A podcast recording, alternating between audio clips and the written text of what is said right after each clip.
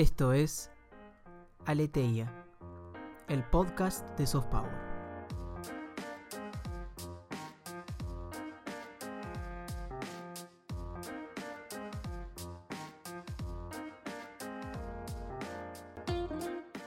Nuestro invitado de hoy es Juan Negri.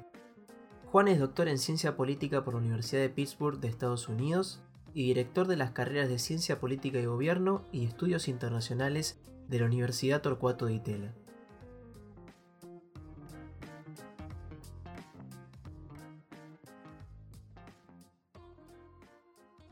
Buen día, Juan. Bienvenido a Leteia. ¿Cómo estás?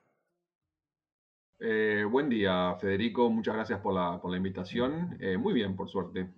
Nos alegramos mucho. La verdad que es una grata alegría para nosotros contar con vos en el día de hoy en nuestro podcast.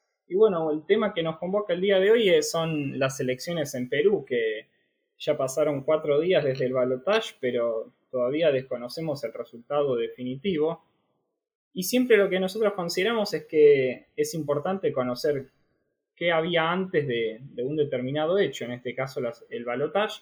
Y por eso la primera pregunta para empezar, Juan, es ¿cómo llegamos a este escenario de crisis porque en Perú sabemos que ser presidente se podría llamar que es un deporte de alto riesgo, y al mismo tiempo de polarización, porque realmente que esté tan disputado el porcentaje nos parece que da cuenta de ello. ¿Cuál es el escenario en el que se da esta situación en Perú?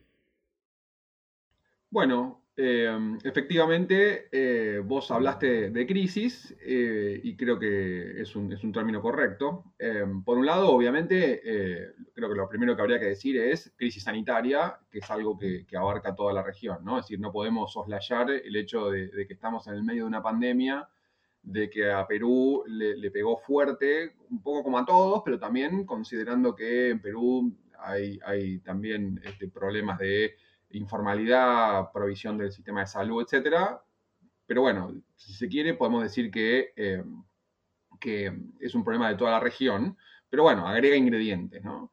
Y después, sí, obviamente, eh, la cuestión, una, una, crisis política. Es decir, Perú viene hace ya muchos años, eh, cuatro o cinco años, con un problema de inestabilidad política, desde desde hace tiempo que eh, hay una serie de, presidentes que eh, no pueden terminar su mandato. El último presidente que termina su mandato de cinco años fue Ollanta Humala. Eh, desde hace cuatro o cinco años, insisto, hay, una sucesión de presidentes en un contexto de deslegitimación de la política, en un contexto de descontento social bastante pronunciado, en un contexto de eh, escándalos de corrupción que eh, agregan, digamos, tensión y, que son parte también que explican ¿no? esa, esa crisis política. Entonces, Perú llega a estas elecciones con una pandemia obviamente mundial, pero, pero que eso agrega un ingrediente eh, importante, una sucesión de presidentes que no logran mantenerse en el cargo y que son removidos por, por el Congreso, renuncias anticipadas, y un profundo descreimiento de la política en un contexto como el peruano eh, de inexistencia completa de partidos políticos. Es decir, los partidos políticos en Perú son completamente inexistentes. Ese es un poco el contexto eh, al que Perú llega en esta elección. Y retomando un poco un comentario que, que, hiciste, en ese contexto de inexistencia de partidos políticos, de agrupaciones muy flexibles, muy fluctuantes, tuvimos una elección, o mejor dicho, hubo en Perú una elección con muchos candidatos, es decir, una, oferta electoral bastante amplia, que en la víspera había seis o siete con eh, diferencias, o seis, diferencias en los números de las encuestas muy finos, con lo cual era prácticamente una lotería. Es decir, quien pasaba a la segunda vuelta era prácticamente una lotería. Eh, es decir, insisto, estaban todos dentro del margen de error de las encuestas, así que cualquier resultado era posible. Y lo que termina ocurriendo es que llegan a la segunda vuelta dos candidatos, como bien marcabas recién, bastante extremos en lo ideológico, eh, lo cual le agrega dramatismo, ¿no? Es decir, eh, porque, porque lo, que, lo que la elección, la segunda vuelta peruana, eh, terminó siendo una elección entre un campesino rural con posiciones de, de una izquierda ortodoxa, diría en algunas cosas, bastante radical, y la hija de Fujimori, con todo lo que eso implica, ¿no? Es decir, con todo lo que implica eh, eh, eso, es decir, los antecedentes del gobierno de Fujimori, los antecedentes de corrupción, de abusos de derechos humanos, la reivindicación que hace ella de su padre, es decir, una elección entre dos polos, ¿no? Entre dos polos. O sea, los, los moderados finalmente en esa lotería que fue la primera vuelta quedaron afuera. Interesante, Juan. Y retomo esto último que mencionabas de empezar a adentrarte un poco en el perfil de los candidatos que efectivamente llegaron al balotaje. Y te propongo empezar por Castillo. Como mencionabas, eh, tiene un perfil bastante particular de un movimiento de raíces campesinas, rurales, y en ese sentido mucho también se habla de, de su vinculación con el movimiento indígena. ¿Cuál es la importancia de este movimiento en, la llegada de Castillo al balotaje? Yo creo que él, no hizo tanto, eh, hizo pero no demasiado una campaña de su pertenencia a, eso, a, ese, a, esos movimientos, mucho menos, es decir, se identifica mucho menos con eso de lo que, por ejemplo, pudo haber sido Evo Morales en su momento eh, en Bolivia. Eh, definitivamente yo creo que eh, si nos adentramos en el perfil de Castillo, lo que vemos, yo diría en primer lugar, es el representante de un interior peruano muy poco beneficiado por el crecimiento económico reciente del Perú. Es decir, otra cosa que se suele remarcar, que es correcta por otra parte, ¿no? Que se suele remarcar del caso peruano es eh, su crecimiento en los últimos años. Es decir, desde, la primera década del siglo XXI eh, optó por, un modelo que podríamos simplificando, diría ortodoxo, ¿no? de control de la inflación, Banco Central, etc. Y una serie de crecimiento económico significativo, digo, para, un país como, como el Perú. Eh, y lo que todos los datos sugieren es que Perú, eh, ese crecimiento, como suele ocurrir muchas veces en América Latina, no es un caso extremo el caso peruano para nada, eh, yo diría que es la norma en América Latina y uno de los grandes desafíos de la región, ¿no? El crecimiento siempre se distribuye mal, hay un interior peruano muy relegado. Perú también, me parece importante decirlo, tradicionalmente ha sido un país donde la ha eh, dividido en regiones, donde la, diferencia regional es muy profunda. Este tal vez es un comentario un poco, un poco ya más académico, ¿no? Pero, pero, por ejemplo, uno de los libros clásicos de sociología política latinoamericana sobre el Perú, que se llama Clases, Nación y Estado en el Perú, eh, el autor Julio Kotler marcaba eh, esto, ¿no? Es decir, eh, la costa, la sierra y la montaña. Entonces, tres regiones peruanas claramente eh, diferenciadas. En Lima, la costa, eh, la parte, si se quiere, más económicamente desarrollada, más europeizada, si se quiere. Este, después la sierra y, después, por ejemplo, la, la, sierra mucho más de agricultura de subsistencia, donde en algún momento fue muy importante Sendero Luminoso, la guerrilla, y la montaña, donde prácticamente el Estado peruano no llega. Eh, bueno, entonces yo creo que de Castillo lo, primero que puede decir es eso, ¿no? Es decir, proviene de eh, pueblos originarios, aunque no hizo, me parece a mí, una, campaña tan fuerte sobre ese tema, pero sí mucho más estructurado en torno a la impugnación del modelo económico peruano.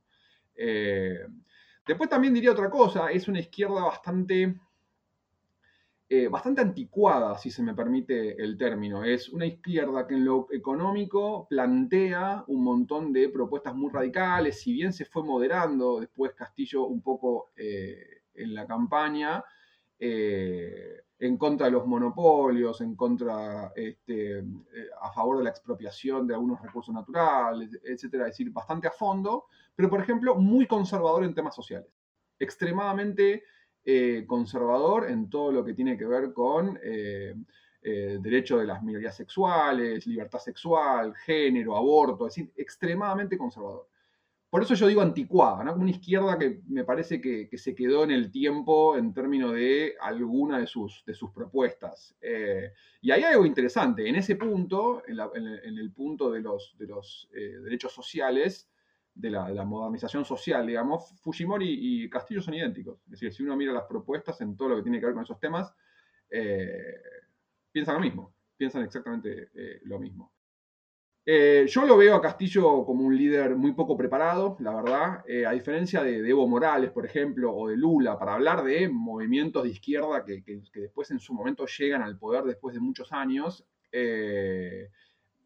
Eh, para hacer esa comparación, yo creo que Lula, Morales, insisto, están más equipados. A, Castillo lo veo más, eh, mucho más a la buena de Dios, no sé, si, no sé qué, término académico usar, ¿no? pero mucho más desnudo, ¿viste? Como un tipo que realmente se va a encontrar, tal vez me equivoco, tal vez este, el futuro nunca está escrito, ¿no? pero, pero yo lo veo como realmente como una, figura eh, eh, muy, muy, poco, muy poco ducha en estas cuestiones. ¿no? Y esta cuestión, Juan, que mencionabas de Castillo como un candidato al menos a priori poco ducho. ¿Crees que le va a representar serias dificultades para llevar a cabo las reformas de corte económico más de izquierda tradicional, a diferencia de, como comentabas, de, su perfil social, si se le puede decir así, eh, a cabo en caso de que llegue al poder? Definitivamente, sí, definitivamente, definitivamente. Eh, antes de, yo creo que sí, antes también agregaría una cosa más. Yo creo que la arremetida final de Fujimori, porque no nos olvidemos de que luego de la, primera vuelta las encuestas señalaban que, Castillo tenía una, ventaja considerable. Es decir, se hablaba de 15 puntos, una cosa por el estilo. Y en las últimas semanas eh, la arremetida de Fujimori es, bastante, bastante importante y de hecho prácticamente le termina empatando la elección, ¿no? porque la verdad es que la elección está, está empatada. Es decir, va a terminar ganando Castillo, pero por, por 0.5, una cosa así, ¿no? Yo creo que en esa arremetida de Fujimori tiene mucho que ver eh, el, salto al vacío que, para, que de alguna manera representa a Castillo, que yo creo que, como te digo, lo veo poco, con poco rodaje.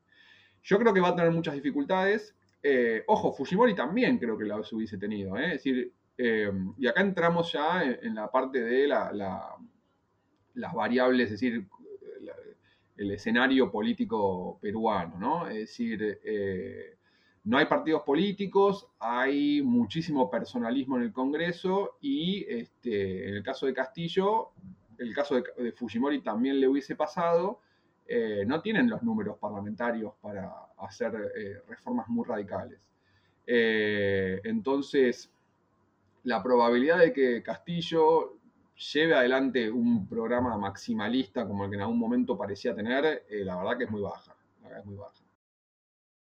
Y ahora, Juan, te invito a cambiar a la otra contendiente del balotage, Keiko Fujimori, que, bueno, estos últimos días, a, raíz de que los resultados definitivos del balotage tardan en, ser publicados oficialmente y avalados por las instituciones respectivas de, del Perú, comenzó a hablar de fraude por un achicamiento y de la diferencia que tenía con, con, Castillo en favor de este último e incluso que, se aparentemente se dio vuelta como venía el conteo de los votos en favor de, de, Castillo y en ese sentido, ¿cuáles son los escenarios de cara al futuro si Keiko continúa denunciando fraude en la elección del balotaje? Bueno, es decir, em, esto es una mala noticia, yo creo. Es decir, elecciones tan cerradas, eh, la verdad es que eh, no son buenas noticias en general, porque eh, aumentan el nivel de, suspicacias de la, elección. No hay motivos aparentemente para, sospechar de las, elecciones. Los, los veedores internacionales subrayan en el carácter eh, correcto de las elecciones, el OMPE es una, el, organismo electoral peruano es una, es una institución reconocida digo, en la región, eh, no hay motivos para suponer que hubo fraude. Pero obviamente una elección tan cerrada siempre genera este tipo de suspicacias. En este sentido, Fujimori, que yo creo que es una, es una figura pública, figura política poco comprometida con eh, los valores republicanos, digamos, eh, creo que está jugando sucio. Y esto también, obviamente, es una mala noticia.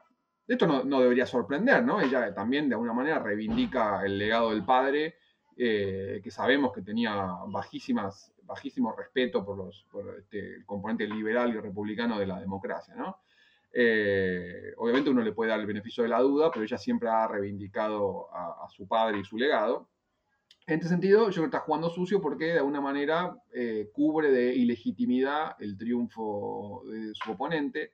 Entonces agrega una dificultad adicional a las que hemos venido marcando. Entonces Castillo es un candidato bastante forastero, outsider, ¿no? Como se dice, con todo lo que eso implica. Eh, del interior de Lima, como te decía recién, yo creo que poco equipado, de alguna manera, con equipos, con programa, etcétera, en un congreso minoritario, en un congreso polarizado, en un congreso personalista, y encima le tenemos que agregar eh, un triunfo eh, sospechado, aunque sea por, por, un sector de la población peruana, es decir, que hay un sector de la ciudadanía que lo ve como un candidato ilegítimo. Esto no es una buena noticia, ¿no? No es una buena noticia. Yo no creo que el planteo de Fujimori eh, prospere, es decir, a lo sumo habrá un recuento puntual, eh, cambiarán de bando 200, 300 votos, como suele ocurrir en los, recuentos, ¿no? que, hay errores, hay errores de conteo, pero nunca para definir una elección. Eh, y, finalmente Castillo será presidente, pero definitivamente eh, la actitud de Fujimori es una mala noticia. Y es una mala noticia además, no solamente por esto que decíamos recién, sino porque no nos olvidemos de que Fuerza Popular, el partido de Fujimori, es un partido importante, eh, es decir, el, el, Fujimorismo, antifujimorismo es la, es la única fractura social, identidad política peruana que sobrevive hasta el día de hoy. ¿no? Eh, y, no nos olvidemos de que, por ejemplo, Hace tres años, el presidente Kuczynski fue obligado a renunciar por maniobras legislativas del Fujimorismo. Es decir, eh, el Fujimorismo tiene poder de fuego en el Parlamento para eh, hacer trastabillar a un presidente. Ya lo hizo. Y nada, y nada impide que lo vuelva a hacer. Así que ahí también yo creo que hay un factor adicional de problemas. Interesante, Juan. Y en torno a esta cuestión de que vos remarcás de un ambiente social, o al menos de parte de la sociedad peruana, desfavorable en base a estos movimientos por parte del Fujimorismo. Hay dos cuestiones que quisiera preguntarte si crees que puede llegar a, profundizar este, este rechazo y este conflicto que puede generar esta movida, que son, por un lado, el voto extranjero, que aparentemente es favorable a Keiko, y es el que, bueno, por cuestiones logísticas y obvias, el último en, entrar en los conteos, o al menos sobre el final del proceso, si ello puede llegar a, inclinar un poco más la balanza a favor de Keiko y en consecuencia fortalecer eh, este reclamo o denuncia de fraude eh, según su mirada, y por otra parte, el hecho de qué rol juega el hecho de que Castillo se autoproclame vencedor cuando todavía no hay un aval del tribunal electoral. ¿Estos factores crees que pueden profundizar esta grieta, para usar algún término más nuestro? Bueno, en relación con, el voto en el exterior, es cierto que hace unos días, hasta, hasta principios de esta semana, ¿no? lunes, martes, cuando todavía estaba avanzando el conteo, eh, se sabía o se suponía que el voto en el exterior era, era favorable a Fujimori. Eh, entonces, cuando todavía íbamos, no sé, 80, 85% escrutado, eh, la posibilidad del voto en el exterior que dé vuelta a la elección era un factor a considerar. Si bien el voto en el exterior tiene siempre un problema, que es que eh, nunca vota la totalidad del padrón, ¿no? Decir, entonces, en el caso peruano, hay diáspora peruana en muchos países del mundo, vimos fotos de, vimos fotos de la, bueno, se, circularon fotos de, por ejemplo, la, fila de peruanos para votar en Madrid, por ejemplo, cosas por el estilo, pero nunca vota tanta gente. Entonces, eh, había dudas sobre si, si, Fujimori iba a recibir eh, la cantidad de votos necesaria para dar vuelta a la elección en el caso de eh, el voto en el exterior. En este momento, el conteo ya, ya superó el 99%, con lo cual eh, la probabilidad de que, de que, Fujimori pueda dar vuelta a la elección eh, a 0,5 que estamos ya es realmente muy baja, prácticamente nula. Es decir, Castillo yo creo que ya es eh, el presidente. Entonces, y en ese sentido digo, Castillo proclamándose vencedor, bueno, me parece que es una dinámica propia de las elecciones en todas partes del mundo, ¿no?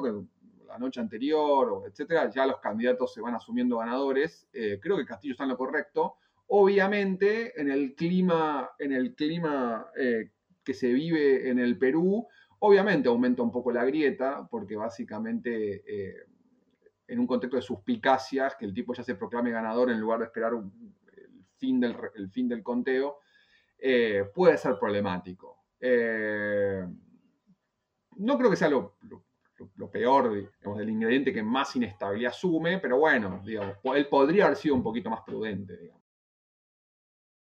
Bien, Juan, y ahora dejando de lado un poco a, ambos candidatos y poniendo el foco sobre quien vaya a ocupar la presidencia, que la tendencia indicaría, como bien mencionabas, que será Castillo. En ese sentido, cuando Castillo asuma eventualmente la presidencia de Perú, ¿cuáles son los primeros desafíos a los que tendrá que hacer frente en su país? Bueno, el primero es obviamente la, crisis sanitaria, es decir, eh, eh, no solo Perú, como decíamos recién, sino la región, el mundo está, está enfrentando una situación eh, delicada en ese sentido y, es la principal preocupación, creo yo, de, la, sociedad latinoamericana, que es un continente o un subcontinente que está muy golpeado por, la pandemia. Así que ahí tiene un desafío inicial clave, clave. Eh, del cual obviamente él no es responsable en el sentido de que la pandemia agarra a todos los países medio por sorpresa, pero que sin dudas eh, se va a transformar en una, en en una cuestión de su gestión bastante importante. Y después yo creo que eh, una segunda cosa que no tiene tanto que ver con, política pública, pero yo creo que va, a necesitar, va a ser empezar una serie de negociaciones parlamentarias para asegurarse una mayoría. Como decíamos recién, es un presidente minoritario. Eh, va a lidiar con un Congreso complicado eh, y, bueno, y eso va a necesitar muñeca política por parte de él. Y después eh, en algún momento yo creo que va, le van a empezar a pedir resultados. Eh, tal vez como todo político prometió mucho, es decir, que el crecimiento peruano empezar a distribuirlo mejor, etc. Y esas son cosas que son difíciles de lograr en el corto plazo. Eh, así que yo creo que su coalición en el Congreso, él va a necesitar apoyos parlamentarios para hacer algún tipo de cambio. y, y ver, y su principal desafío en ese sentido es eh, prometer un poco esto que, que, cumpla, perdón, esto que prometió. Lo que pasa que también, y acá hay un tema importante, es, Castillo es realmente una incógnita. Es decir, no se sabe que, como decíamos recién, eh, es un candidato como muy solitario, es decir, no, no, no, proviene de un movimiento, si se quiere, más organizado, eh, no se sabe quién lo va a acompañar. entonces, hay también mucho de de incertidumbre sobre el futuro. Es decir, realmente los primeros, los primeros de, eh, meses de Castillo en el poder van a, van a ser interesantes en el sentido de, bueno, a ver qué, hace este candidato, porque realmente eh, es un poco una incógnita, ¿no? Y tomando esto que mencionaba Juan de la combinación de la incógnita en torno a Castillo por quienes lo rodeen en caso de una vez que asuma el poder, y en esto que también mencionabas de el necesario juego que van a tener que llevar a cabo con el Parlamento para poder avanzar en, sus medidas, a contraposición tal vez de, sus propuestas o su ideología con la que hizo campaña. ¿Cómo ves el futuro, o al menos el rol de Perú eh, dentro de la Alianza del Pacífico, un proceso de integración regional más de corte liberal, por ponerlo en algún término, ¿Crees que puede llegar a ser un, espacio de negociación entre tal vez una postura propia de Castillo más alejada a este tipo de procesos con el Congreso? ¿O cuál es tu mirada al respecto? Sobre, sobre la alianza, o sea, bueno, eh, obviamente eh, para, para, los países del Pacífico, para el Perú, esto siempre ha sido una, una nueva ventana estratégica que se abrió, eh, sobre todo luego de, los últimos años con el ascenso de China, etc. en principio, Castillo siempre mantuvo posiciones críticas de, es decir, siempre tuvo posición más nacionalista, si se quiere, en este punto, en el punto del comercio internacional, etc.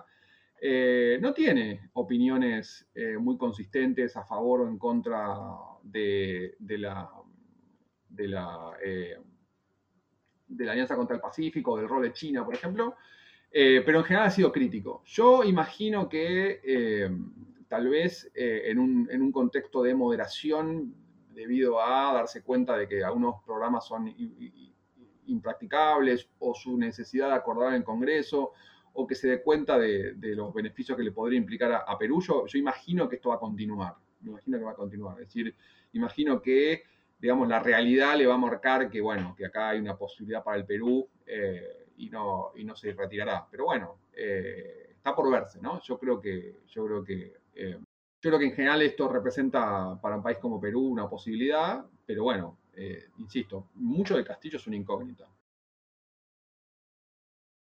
Y ahora Juan poniendo el foco ya en más allá en el futuro de, lo que veníamos conversando. Eh, al principio de la entrevista hablábamos sobre una, elevada polarización que se nota en, en, el conteo de los votos entre ambos candidatos del balotaje y eso, por supuesto, genera una fuerte división, al menos a, nivel interno en el Perú. En ese sentido, ¿cómo crees que el escenario político-social puede llegar a, desenvolverse en los próximos meses?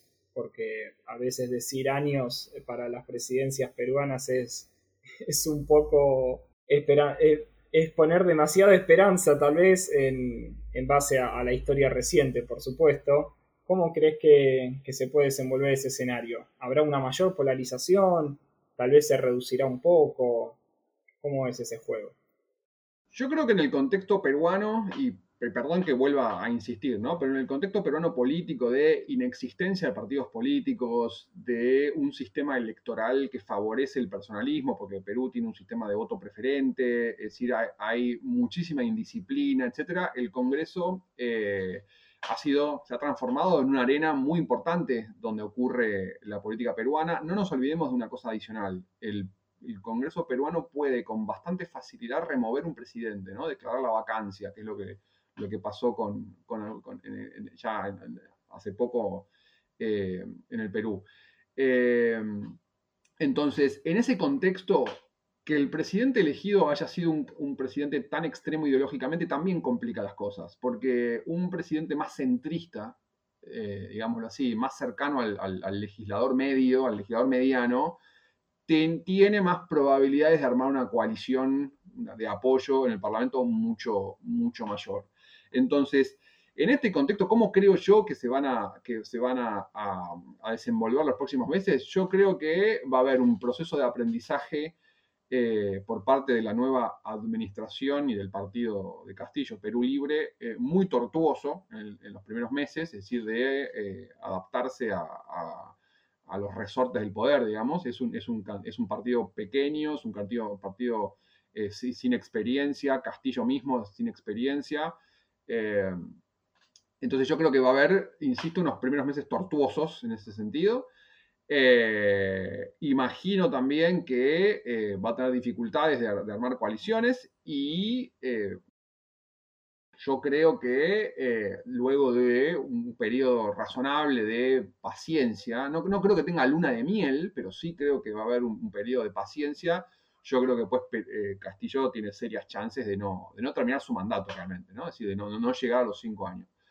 Eh, hay, hay, una crisis de legitimidad en el Perú, producto de la corrupción, hay activación social, hay demandas, hay movilizaciones sociales. Eh, yo creo que todo eso está, este, yo creo que las chances de que eso disminuya son bajas. Es decir, que o sea, para decirlo de una manera, no creo que, lamentablemente, creo que Castillo no es el, presidente indicado para eh, tranquilizar las aguas en, Perú. Es decir, por el contrario. Eh, es difícil, pero un candidato más moderado eh, hubiese, tenido más probabilidades de, hacerlo. Yo creo que están dadas las condiciones para que ese nivel de, activismo social, de deslegitimación eh, de conflictos ejecutivo-legislativo continúen. Y entonces, si bien, como decíamos hace un ratito, el, futuro siempre, ¿no? Es decir, no, está escrito, yo me animo a decir que, la probabilidad de que, de Castillo termine el mandato es baja. Ahora se está discutiendo una reforma que impediría que el Congreso pueda sacar a un presidente con tanta facilidad. Y aparentemente Castillo tendría los números para evitar esa situación, pero aún así eh, me imagino un presidente muy paralizado institucionalmente.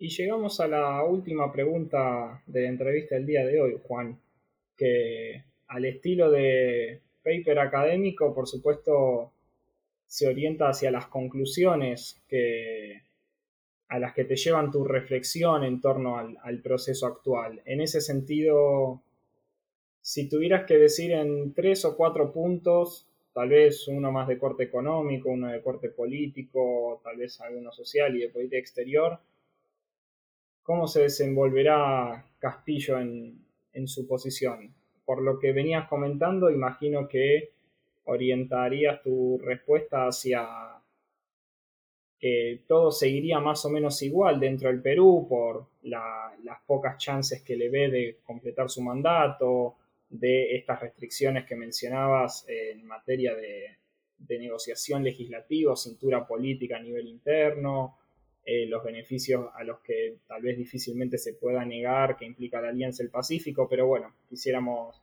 tener tus últimas tres, cuatro líneas al respecto.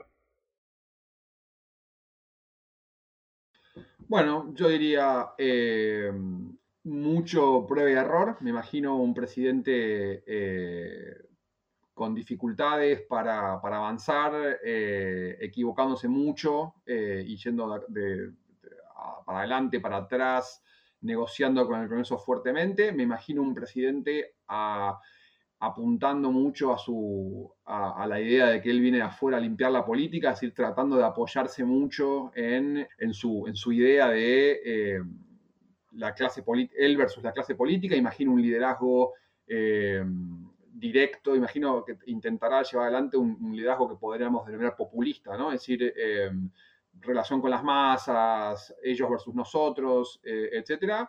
Eh, imagino un, liderazgo también em, conflictivo con algunos actores, es decir, empresas privadas, eh, medios de comunicación, por ejemplo.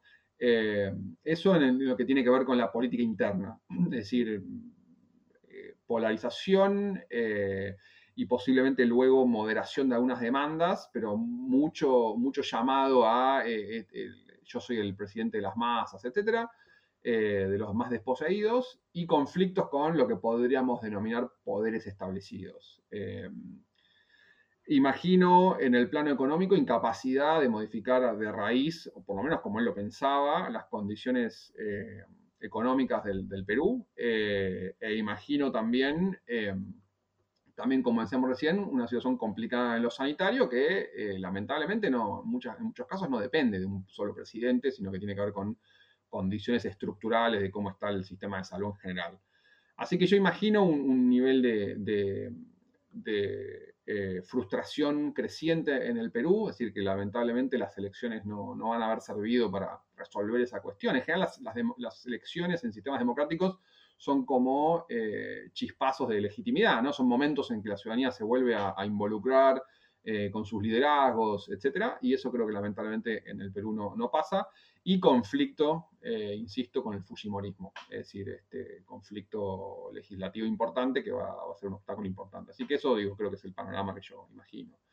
Y lo último que digo, digo, se inserta, yo diría, en un contexto latinoamericano de de inestabilidad, ¿no? Es decir, de, frustración social, de manifestación, es decir, porque eh, saliéndonos un poquito de Perú, ¿no? Es decir, en, Colombia hay, problemas serios también vinculados a, la deslegitimación de la clase política y la frustración social. En Chile ya también lo vimos hace dos años.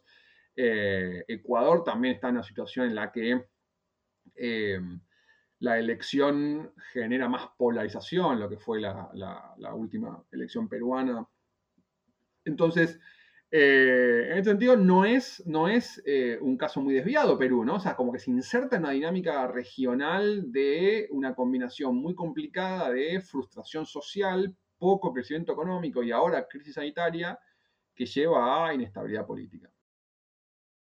Muchas gracias Juan, con eso entonces llegamos al cierre de nuestra entrevista del día de hoy. La verdad que ha sido un gusto desde Soft Power contar con tu participación en Aleteia, nuestro podcast, y por supuesto esperamos que te hayas sentido cómodo en el espacio. Gracias.